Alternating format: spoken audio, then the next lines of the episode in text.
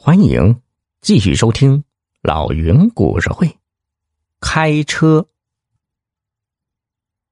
见沈大强不说话，小北连忙说：“大强哥，昨晚我邻居说他儿子在外地出了车祸，要马上赶过去。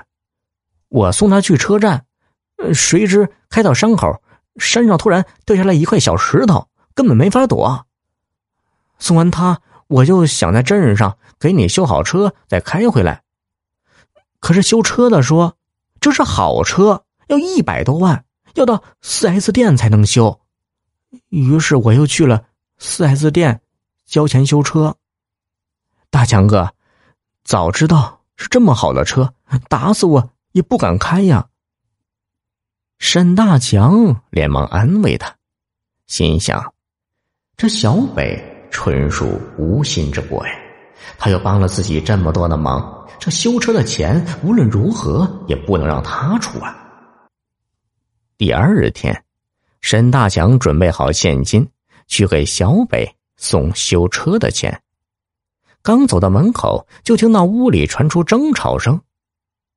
只听小北的老婆大声说：“跟你说过多少遍了，人家的车肯定很值钱的。”你别去开，你就是不听。这下好了，我去医院做检查的钱都被你花光了，这日子还让不让人过了？听到这儿啊，沈大强连忙进屋，却见小北的老婆脸色蜡黄，他关切的问：“弟妹，你这是怎么了？身体不舒服？”原来，小北的老婆近些天老犯心口疼。便决定去医院查查。小北为此还从别处周转出五千块钱，哪想节外生枝，出了这事。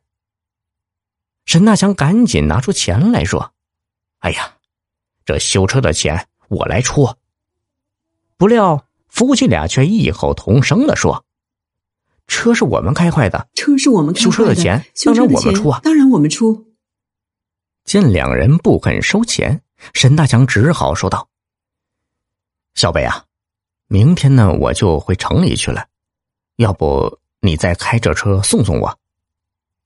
他想临行前再把钱塞给小北。大强哥，你还是自己慢慢开吧，我答应了我老婆，今后不开别人的车了。小北是一脸的愧疚和无奈，让沈大强。不知如何作答。这一天夜里下起了雨，狂风大作。沈大强被一阵急促的敲门声惊醒，打开门一看，是小北。他浑身湿透，瑟瑟发抖的说：“大强哥，你快救救我老婆吧！她可能是心脏有毛病，心口疼，一个劲的冒虚汗，吐个不停。救护车来不了。”你开车送我们去医院吧。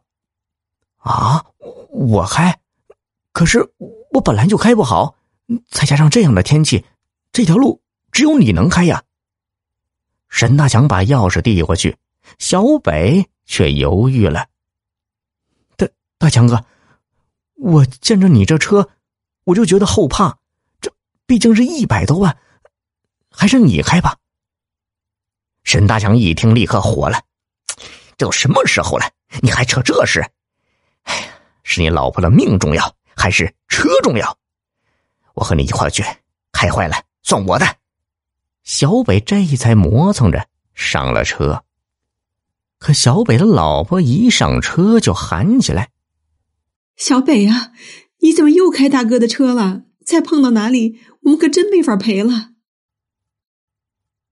沈大强不停的劝慰他。小北则一句话不说，眼睛死死盯着前方，身体抖个不停。又到了那段山路，小北突然降下了速度。沈大强记得小北说过，在山路行驶的诀窍就是要提高速度，一气呵成，最忌慢速前进。可他今天迟疑不决，还老是瞅着窗外，看样子是担心。山上掉下来的石块啊！沈大强正想说什么，小北的老婆忍不住呕吐起来，小北回过头大喊：“哎呀，你这婆娘怎么都吐到车子上来？”沈大强火了：“小北呀，你小子怎么这么没出息？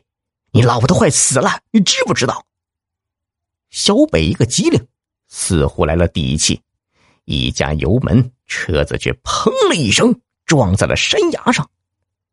他忍不住趴在方向盘上嚎啕大哭：“大哥，我老婆出事，我本来就抖得厉害，再叫我开这车，真的不行。”沈大强无奈，他咬牙想了想，一狠心，一把推开小北，说道：“人命关天，你让开，我来。”他一屁股坐在驾驶座。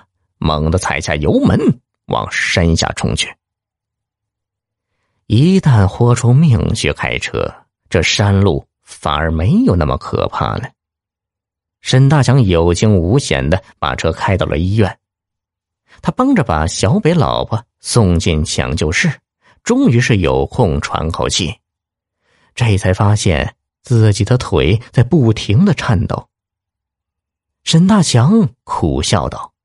嘿，这以后回村儿还是买辆破车让小北开吧。这破山路再叫我开一次，我可不干了。老铁们，要是你，你敢开吗？小耳朵们，本集已播讲完毕，喜欢的话给个专辑满星好评呗。